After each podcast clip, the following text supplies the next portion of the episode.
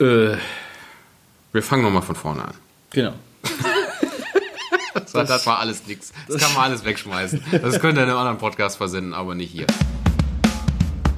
Zwei Stimmen für ein Halleluja.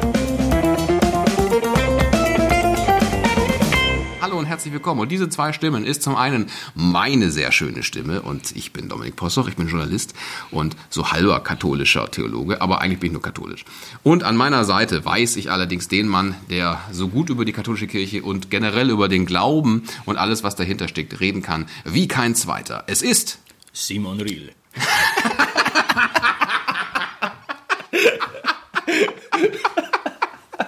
Das klang sehr gut, Simon. Du kannst das auch richtig gut. Es war, es war ein bisschen witzig zu hören. Du hast, du hast dich vorgestellt und auf einmal geht deine Stimme nach unten. Ne? In dem Moment, wo du deinen Namen sagst, geht deine Stimme nach unten. Aber ich dachte, das kann ich auch. Sehr gut. Natürlich, das ist so Simon Riel, ähm, Was bist du? Genau. katholischer Theologe, Pastoralreferent im Bistum Passau. Und wir reden hier über Sprichwörtlich hätte man vor 20 Jahren gesagt, Gott und die Welt, aber wir reden über äh, Gott. nur Gott, genau. Welt kennt er eh. Und Welt kennt ihr eh, aber Gott ist euch alle fremd. Ne? Also wir reden so ein bisschen über Glaube, wir reden über Kirche, wir reden für alles, was aktuell passiert oder was in der Vergangenheit passiert ist. In der letzten Folge zum Beispiel haben wir darüber geredet, warum hat die katholische Kirche eigentlich einen Papst? Wo kommt denn das her? Das haben wir geklärt. Gerne diese Folge hören, äh, wenn ihr sagt, oh, der klingt ja eigentlich ganz spannend. Wenn ihr sagt, das klingt eigentlich überhaupt nicht spannend, dann bleibt doch dran. Denn in dieser aktuellen neuen Folge möchten wir noch mal ein bisschen den Bogen weiterspannen, weil es gibt ein neues Schreiben vom Papst, eine Enzyklika, Fratelli Tutti heißt sie. Da können wir mal ein bisschen in dieser Folge drauf eingehen. Was steht denn da grob drin und was sind Enzykliken überhaupt? Also man hört das ja immer und es wird ja dann auch breit darüber berichtet. In der Tagesschau heißt es, der Papst hat wieder was geschrieben. Was soll denn das genau heißen? Darauf gehen wir in dieser Folge ein. Und dann noch haben wir eine sehr liebe Hörermail mit herausfordernden Fragen bekommen, ähm, auf die wir dann im Laufe der Folge eingehen werden. So, aber jetzt erstmal, bevor wir das machen, wir haben in der letzten Folge, äh, als es um Papst und die, und die gesamte Papstgeschichte ging, also praktisch 2000 Jahre haben wir in einer, in einer halben Stunde so runtergerattert. Da kann mal das ein oder andere ein bisschen ungenau ausgedrückt worden sein. Und zwar wollen wir das jetzt nachfassen in unseren, Mesner-Tätigkeiten. so. Ah, ist das schön. Das ist auch für dich so ein bisschen Stimmbildung hier, dieser Podcast. Ich wusste nicht mehr genau, welcher Sonntag es ist, wo dieses Petrus-Evangelium kommt, also woher diese, diese Stelle im Matthäus-Evangelium vorgelesen wird. Es ist der 21. Sonntag. Da kam dieses Petrus-Evangelium drin vor. Ähm, also wo es heißt, tu es Petrus äh, oder lass es. Der Gag aus der, aus der vergangenen Folge. Wann, was haben wir gelacht? Dann haben wir aber auch in dieser Stelle darüber geredet, dass es, dass Petrus ist lateinisch und heißt Fels und Fels ist deutsch und heißt Fels und Kephas, hast du gesagt, ist griechisch und heißt Fels. Ja natürlich Quatsch. Das ist Quatsch. Ist ja hebräisch. Das ist, äh, also Kephas hebräisch. Genau, weil Petros wäre griechisch für So ist es. Dann, ähm, Theodosius I. haben wir erwähnt in der Papstgeschichte und du hast gesagt, 5. Jahrhundert war er, war er nicht. Er war 379 bis 394, also 4. Jahrhundert.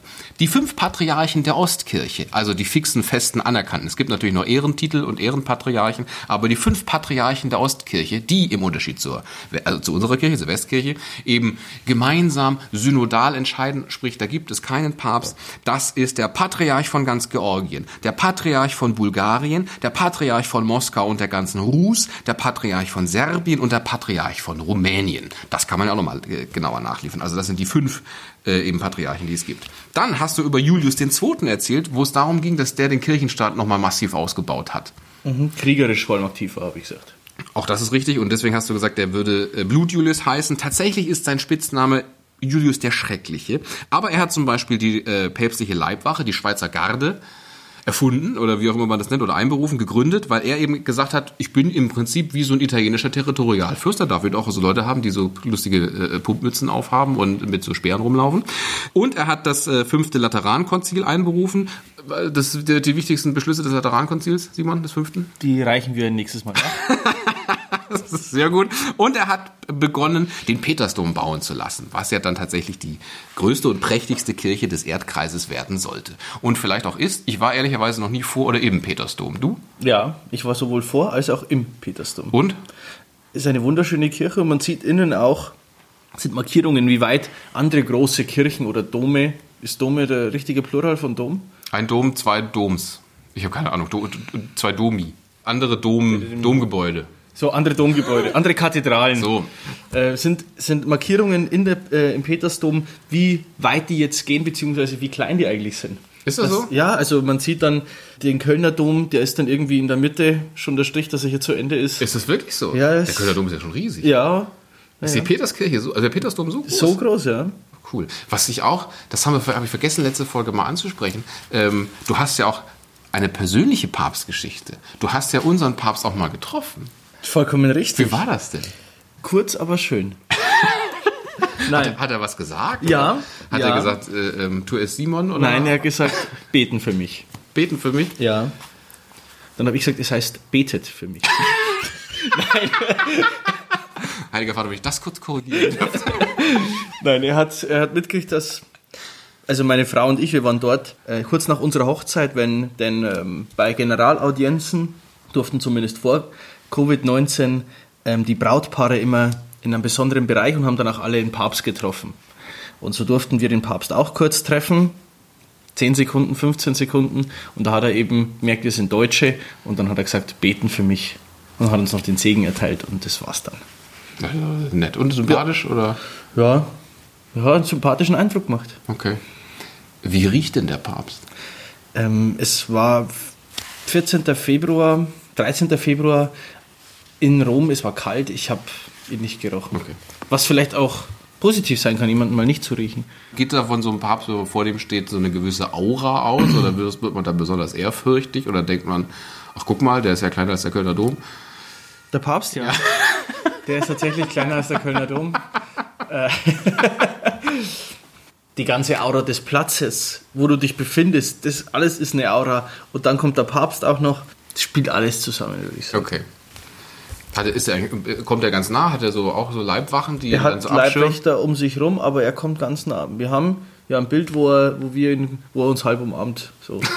Sei dir das hier auch nochmal nachgereicht. Ne? So ist es, wenn man den Papst trifft, überschätzt. Nein. Wär, wär, wär, wäre deine Reaktion eine andere gewesen, wenn es ein anderer Papst gewesen wäre? Nein, mit Benedikt hätte ich mich vielleicht zwei Sätze mehr unterhalten können. Ich habe mich dann mit Monsignore Genswein, dem ähm, Privatsekretär von Benedikt, der damals noch Präfekt des päpstlichen Hauses war äh, und somit dabei war, habe ich mich dann unterhalten mit, weil Monsignore Genswein kann ja Deutsch, ist ja Deutscher.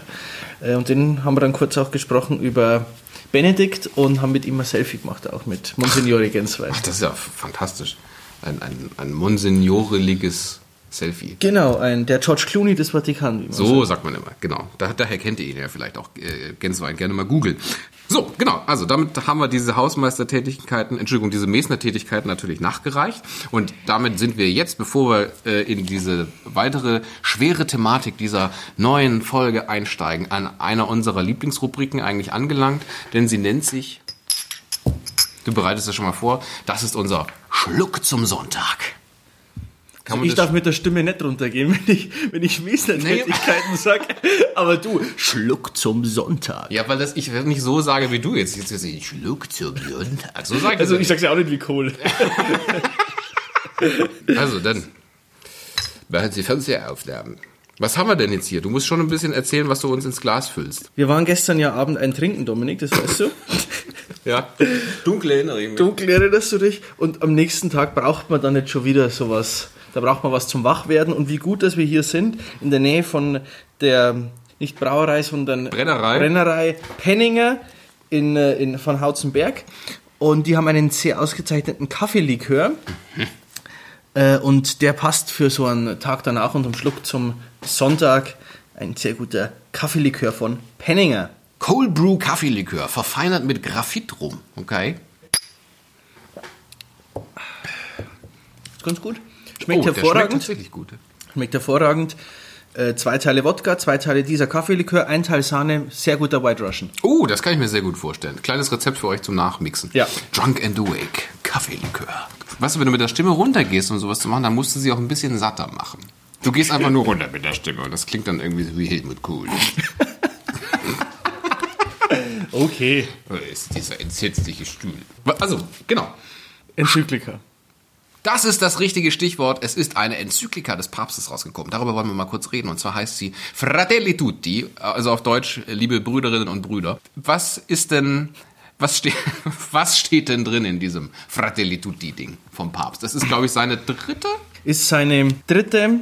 Die erste hat er ja noch, ja, da hat Benedikt ja noch angefangen und die hat er dann fertig gemacht, also ist unter seinem Pontifikat erschienen, ist auch seine offiziell erste, aber am Anfang hat ähm, Benedikt noch mitgeschrieben, Lumen Fidei war das. stimmt. Die zweite war Laudato Si, eine Umweltenzyklika und jetzt Fratelli Tutti. Er sagt selbst dazu, das ist eine Sozialenzyklika, wo er eben darauf eingeht, im Prinzip auf die Wirtschaftsordnung und das soziale Zusammenleben, das sich ähm, jetzt in unserem Zusammenleben, auch gerade dann nach Covid-19 hoffentlich mal, nicht mehr alles der Maximierung und Maximierung von Geld oder was auch Profit immer, Profit, Gewinn, mhm. danke, unterwerfen soll, sondern eben die Menschlichkeit im Mittelpunkt stehen soll, also die Wirtschaft im Dienst an den Menschen. Das hat er jetzt am 3. Oktober unterzeichnet, diese seine dritte Enzyklika. Ich selber habe sie noch nicht gelesen, weil sie eine der längsten Enzykliken überhaupt ist. Bin noch nicht dazugekommen, aber ich werde sie lesen und ähm, sie wird mir bestimmt gut gefallen. Wir können das ja dann danach. Wir können das dann nachreichen. Also im Prinzip fordert Franziskus uns auf, alle Menschen guten Willens, also die Enzyklika geht an alle Menschen guten Willens, umzudenken, dass wir einen Planeten haben, auf dem eben alle Menschen Heimat haben, Arbeit haben, Land haben, leben können im Prinzip. Was ist denn das überhaupt? Also was ist denn überhaupt eine Enzyklika? Was genau hat es damit auf sich? Machen das, schreiben, wer, wer schreibt es? Also sind das wirklich die, schreiben das nur die Päpste oder gibt es auch andere En- Enzykliken? Wo kommt denn das her? Vielleicht können wir mal sozusagen allgemein darüber reden. Oder ist die so schön geschrieben, dass da die Leute sagen, ach, da bin ich ja Enzyklikat? Verstehst du, weil die so, äh, guter Gag, aber Jetzt, hab- jetzt habe die ich... sind entzückt. Jetzt habe ich... So, was ist eine Enzyklika? Eine Enzyklika ist im Prinzip ein Lehrschreiben des Papstes äh, mit auch einer gewissen Bindung für alle Gläubigen. Also das ist nicht einfach nur irgendwas, sondern es hat auch eine gewisse Bindung für die Gläubigen, also sich daran zu halten. Das ist mehr als nur so ein offener Brief. Genau. Da steht schon drin, so soll das eigentlich machen. Genau, und das Ding heißt deswegen Enzyklika, da steckt ja auch was drin, Zyklus, sich wiederholend oder herumlaufend, eigentlich einen Kreis bildend, nämlich es soll um die ganze Erde herum. An alle Menschen guten Willens, um die ganze Erde herum richtet sich diese Enzyklika. Ein Rundschreiben. Ein Rundschreiben, Ja, okay. könnte man sagen. Die waren früher eher an die Katholiken auf der ganzen Welt gerichtet. Dann unter Johannes dem 23. glaube ich, hat sich das erste Mal geöffnet für alle Menschen guten Willens. Und zwar für alle Menschen guten Willens als Vorschlag, aber für die Katholiken doch mit einer gewissen Verpflichtung. Gibt es denn da irgendwie eine, also gibt es was, wo du sagst, zum Beispiel, das stand mal in der Enzyklika drin? Also gibt es irgendwas, wo man sagt, das, das war eine besondere Enzyklika? Ja. Da standen mal ganz schöne Hämmer drin. Ja. In einer stand mal drin, ihr sollt das oder das ist gut oder das ist böse. Ja, die Pille zum Beispiel ist für katholische Frauen nicht erlaubt. Steht das in der Enzyklika Ja. drin? In Humane Vitae. Von? Paul VI. Die ist, war damals hoch umstritten und das war eigentlich so auch das erste Mal, wo man sich von einer Enzyklika gelöst hat, wo die Gläubigen sich dezidiert von der Enzyklika und vom Papst gelöst haben, von der Meinung. Vorher gab es das immer mal wieder, aber da im großen Stil, wo die gesagt haben, äh, nee. Muss man eine Enzyklika anerkennen? Also muss, muss da irgend, muss da, hatte, musste da die Deutsche Bischofskonferenz Nee. sagen, finden wir gut oder Nee. wir distanzieren uns Paul, oder muss jeder der selber Papst wissen? spricht hier einfach so ein ordentliches Lehramt aus. Das ist keine Unfehlbarkeit, was er sagt. Es kann im Nachhinein korrigiert werden oder berichtigt werden, aber es ist trotzdem sein Lehramt, das er ausübt. Welcher Papst hat die geilsten Enzykliken geschrieben? Wofür das habe ich zu wenig Enzykliken gelesen über 2000 Jahre Kirchengeschichte, um das fundiert sagen zu können. Kann man die so links liegen lassen? Sind die dann eigentlich egal für das kirchliche Leben? Eigentlich nicht. Aber die von Johannes Paul II., da war ich einfach noch zu klein, um die zu lesen. Naja, gut.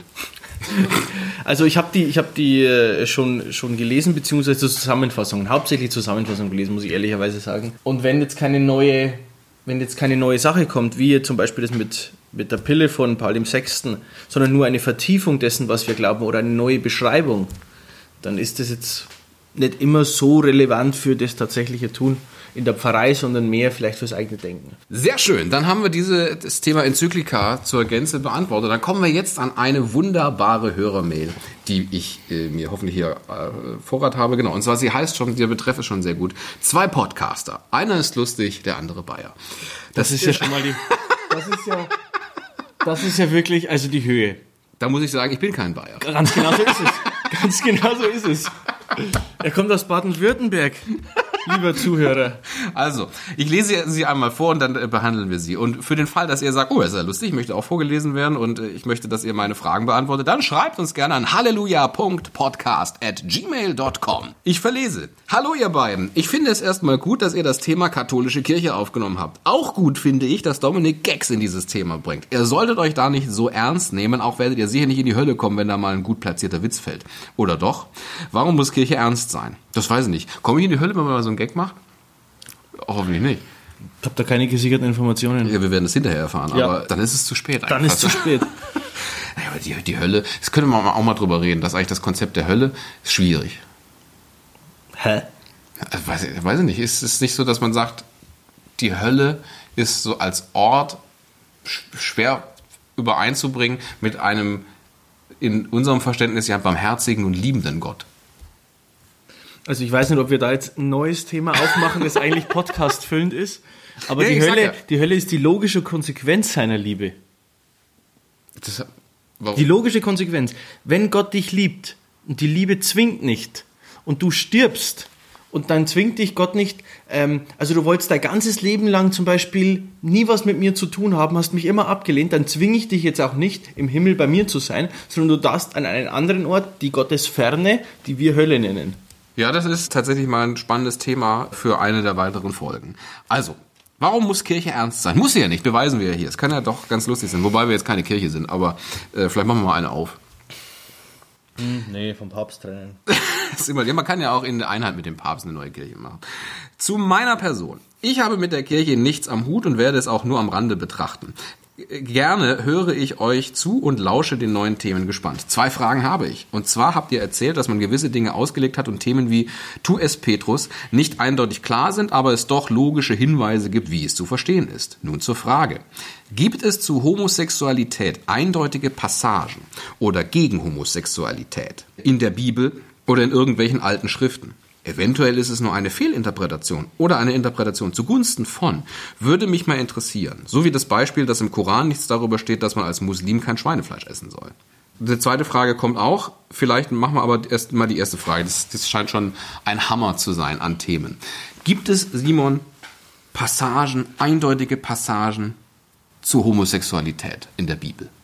Ja, würde ich sagen, ja.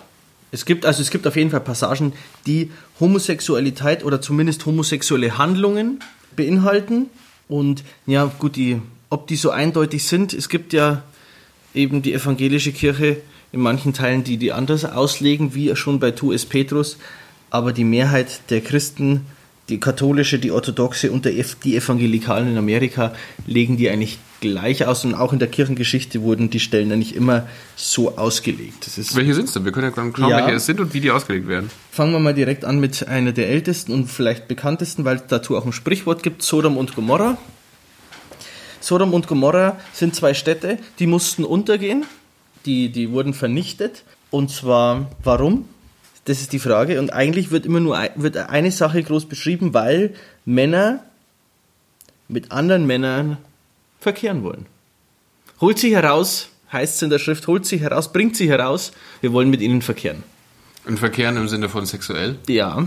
Und deswegen wo- mussten diese Städte untergehen. Das ist im Prinzip der Grund, warum Sodom und Gomorra untergegangen ist. Aber die wollten nur verkehren oder haben sie verkehrt? Aber es war in jedem Fall verkehrt, was sie gemacht haben. Und deswegen mussten diese Städte untergehen. Also es heißt, die sind, also eigentlich sind es zwei Engel Gottes, die als Männer in die Stadt kommen und werden beheimatet von Lot, dem Neffen Abrahams. Und dann kommen eben die Männer und sagt, bringt sie heraus, wir wollen, wollen mit ihnen verkehren. Und dann gibt es eben Exegeten, manche, die sagen, hier geht es nicht um homosexuelle Handlungen, was verboten wäre, oder wovor der Mann, der Lot, die beschützen will, ähm, sondern er sagt einfach nur, ich habe es Gastrecht. Also ich als Lot, ich beschütze einfach meine Gäste und deswegen lasse ich die nicht heraus. Nicht, weil Homosexualität schlecht wäre, sondern weil ich einfach meine Gäste äh, beschütze jetzt, weil das die nicht da, oder das heißt beschütze, das sind jetzt meine Gäste und deswegen gehen die nicht raus. So, es hat was mit Gastrecht zu tun und nichts mit Homosexualität. Okay, könnte man so sehen. Ist eine neue Erscheinung, diese Auslegungsart. Ist in der Geschichte der Kirche nicht großartig vor. Ich kann auf Vers 5 mal vorlesen. Wo sind die Männer, die heute Abend zu dir gekommen sind? Heraus mit ihnen, wir wollen mit ihnen verkehren und loten in dieses Vorhaben eben ein Verbrechen und versucht die Männer davon abzubringen. Und dann, was passiert denn weiter? Wann und wie geht denn diese Stadt unter? Also es ist so, dass ähm, Lot dann Wo sind wir? Wir sind in Genesis übrigens, ne? Genau, wir sind in Genesis ähm, Kapitel 19. Es ist so, dass dann Lot eben der Neffe Abrahams, der diese beiden Engel, männlichen Engel, bei sich beherbergt, ähm, dann mit den Männern draußen, die eben mit diesen Engeln verkehren wollen, mit diesen männlichen Engeln, mit denen verhandelt. Aber diese Männer draußen vor der Tür wollen nicht, sondern wollen rein und setzen dem Lot zu, so heißt's äh, wollen die Tür aufbrechen, dann ziehen die beiden Engel aber Lot zurück ins Haus, verschließen die Tür und sagen, dann lese ich jetzt einfach hier vor, die, die sagen zu Lot, wer gehört hier noch zu dir? Ein Schwiegersohn, Söhne, Töchter oder sonst jemand in der Stadt? Bring sie weg von diesem Ort, wir wollen diesen Ort vernichten, denn groß ist das Klagegeschrei, das über sie zum Herrn gedrungen ist. Der Herr hat uns geschickt, die Stadt zu vernichten. Da ging Lot hinaus, redete auf seine Schwiegersöhne und so weiter. Der Herr vernichtet diese Stadt. Der Herr will diese Stadt vernichten. Und dann lässt er Feuer regnen. Schwefel und Feuer. Genau. So ist es hier. Das ist eine Stelle. Wenn man zum Beispiel den Herrn selbst mal, wenn er sagt, wenn er über die Sünden spricht, dann nennt er Mord, Unzucht und Ehebruch in einem Satz. Mord ist klar. Unzucht ist jede Art von Sexualität außerhalb der Ehe zwischen Mann und Frau. Und Ehebruch ist klar. Sexualität außerhalb der eigenen Ehe. Der Herr selbst nennt es, also Unzucht ist nicht dezidiert Mann-Mann oder Frau-Frau, sondern alles außerhalb der Mann-Frau-Ehe nennt es dann nochmal und dann gibt es in den Briefen, Briefen, im Besonderen im Römerbrief, Kapitel 1, Vers 26, diese ganz bekannte Stelle Also von Paulus. von Paulus, der an die Römer schreibt, Darum lieferte Gott sie entehrenden Leidenschaften aus. Ihre Frauen vertauschten den natürlichen Verkehr mit dem widernatürlichen. Ebenso gaben die Männer den natürlichen Verkehr mit der Frau auf und entbrannten in Be- in Begierde zueinander. Männer trieben mit Männern Unzucht und erhielten den ihnen gebührenden Lohn für ihre Verirrung. Danach folgt noch ein Lasterkatalog, was noch nicht zu tun ist, aber damit geht's los. Es wird beschrieben, das sind entehrende Leidenschaften. Das klingt jetzt alles hart und ich will ähm, auf keinen Fall, dass hier jetzt ein wütender Mob losstürmt und irgendwelche Homosexuellen sucht mit Missgabeln. Auf keinen Fall. Jeder Mensch, jeder Mensch ist von Gott absolut geliebt. Absolut. Und es steht keinem Menschen zu, über einen anderen zu richten. Franziskus sagt selbst, wer bin ich, dass ich über einen Homosexuellen richte? Also, was, was soll dieser Quatsch? Es geht nur darum, manche Sachen klar zu benennen. So wie, du sollst nicht stehlen, du sollst nicht lügen, dann ist jemand ein Lügner, aber deswegen ist die Person, die Lügner ist, nicht automatisch Eine geringere Person. geringere Person, sondern nur das Lügen an sich ist eben nicht erstrebenswert. Und genauso wird hier eben auch gesagt, das Ausleben dessen, der von mir aus Analverkehr, dieses Beisammensein, das an sich ist nicht erstrebenswert, das ist Sünde, aber deswegen bist du als Person absolut geliebt und nicht irgendwie herabzusetzen oder sonst irgendwas. Allein das sagen zu müssen, ist schon verquert, weil eigentlich müsste es so klar sein. Okay, darum ging es ja hier dem Fragesteller zu sagen, gibt es äh, Passagen, eindeutige Passagen für oder gegen Homosexualität. Das haben wir sozusagen hier tatsächlich nachgereicht. Der hat noch eine zweite Frage, die ist eigentlich fast eine eigene Folge. Die zweite Frage, ich lese mal vor, hat mich schon immer interessiert und zwar wohne ich direkt neben den Zeugen Jehovas. Wir spiel, wie spielen die in das Leben der anderen Glaubensrichtungen ein? Welche Gemeinsamkeiten gibt es da? Schaut ihr sie auch so abwertend an, wie ich es tue? Smiley. Man muss tatsächlich sagen, die haben ja, die Zeugen Jehovas haben ja so eine Art Boom erlebt, äh, zumindest in meiner Wahrnehmung, weil als ich früher, als ich noch klein war oder so, ich habe das nie erlebt, dass irgendwer ge- geklingelt hat und gesagt hat, wir möchten mit ihnen über Gott reden oder sonst irgendwie. Also das gab's nie. Inzwischen siehst du die ja fast an jeder Ecke stehen. Oder, oder, oder du erkennst sie ja auch. Meistens die, die sehr konservativ gekleidet, die Herren alle eine Krawatte und stehen dann halt und wollen dir den Wachturm auf, äh, aufschwätzen. Mit mir wollten die leider noch nie reden. Wirklich? Hast du noch nie, hat noch nie einer ich hätte so gerne mal, dass einer sagt, darf ich mit Ihnen über Gott sprechen? Ja, aber unbedingt. aber unbedingt. Ich glaube, der weiß auch nicht, wie ihm geschieht, wenn du das sagst. ja, unbedingt. Kommen Sie rein. Hören Sie erstmal drei Folgen meines Podcastes an und dann reden wir weiter. Ich habe diese Frage, finde ich toll, ist ein eigenes Thema tatsächlich. Ist eine eigene Folge, ne? Ich habe mich, ich hab mich mal nur auf der Homepage von den Zeugen Jehovas mal umgeguckt und da ist eine Sache drin, die fand ich so kost, köstlich, ich habe so herzhaft auflachen müssen. Wirklich wahr. Also Jesus ist ja nicht Gott für die Zeugen Jehovas, was ein Unterschied zu uns Christen ist. Und, und jetzt kommt das Wichtigste. Also sie glauben, Gottes Reich ist wirklich Gottes Reich, dass es da einen König gibt. Und seit, seit 1914 regiert Jesus. Ja, steht da wirklich. Seit 1914 regiert Jesus. Dachte mir, cool, gleich mal mit dem Weltkrieg angefangen. Aber dass die auch die Jahreszahl so genau wissen. Naja gut, da wird es auch für die irgendwelche Überlieferungen geben, muss ich sagen. Vorher war Manfred dran und jetzt ist Jesus eben im Drücker. auch da. Seit 1914. Nein, liebe, falls uns Zeugen Jehovas hören, wir, wir schätzen euch. Aber das mit 1914 finde ich ein bisschen skurril. Wenn ihr Zeugen Jehovas seid und das erklären könnt, schreibt es bitte gerne an die E-Mail. halleluja.podcast.gmail.com. Lieber Fragensteller, wir le- lesen jetzt mal deinen Namen nicht vor, weil hier Datenschutz und so weiter. Aber auf jeden Fall, Zeugen Jehovas haben wir auf dem Zettel. Ist auch tatsächlich mal eine, ein Thema, um einfach mal über Zeugen Jehovas zu reden. Bei denen ist es ja auch, glaube ich, so, die glauben, es gibt nur, es gibt eine fest definierte Zahl, wer Ja. erlöst wird. Ne? Ja, und ja. Ähm, und ich, 144.000 oder so. irgendwie sowas. Und ich glaube auch, es ist vordefiniert. Also egal, was du machst, du kannst Ja, es. Oder? Kann gut sein. Wir werden das in sind jetzt, sind jetzt, ist jetzt, was ich so mal grob äh, von den Zeugen Jehovas oder so gehört habe. Wie gesagt, die haben mir auch mal was im Briefkasten geschmissen, weil ich auch immer dann am, an, an der Tür gesagt habe, ja, bitte äh, schmeißen Sie was rein. Und dann kommen die halt immer wieder. Das ist dann tatsächlich schwierig. Aber dann bin ich einfach umgezogen, dann ging's. So, das war diese Folge. Wir haben über Enzykliken geredet, wir haben geredet, wir haben über deine Begegnung mit dem Papst geredet, die ich heute noch, von der du heute noch zehrst.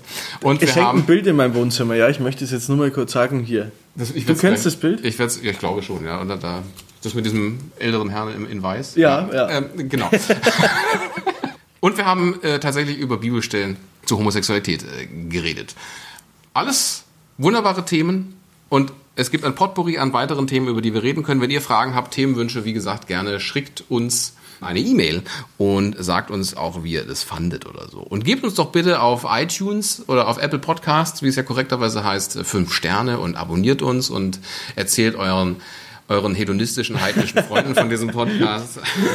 Das ist unglaublich. Haben wir noch irgendwas auf dem Zettel? Nö. Das war die wunderbare äh, dritte Ausgabe eures Lieblingspodcasts. Jetzt darfst du noch mal mit der Stimme runtergehen. Zwei Stimmen für ein Halleluja. Ja, so ungefähr. Abbinder bitte. Danke, tschüss. Zwei Stimmen für ein Halleluja. Das Kirchen, was auch immer Magazin. Wir haben daneben gesungen, oder? Nein, das war zweistimmig. Das war sehr schön zweistimmig.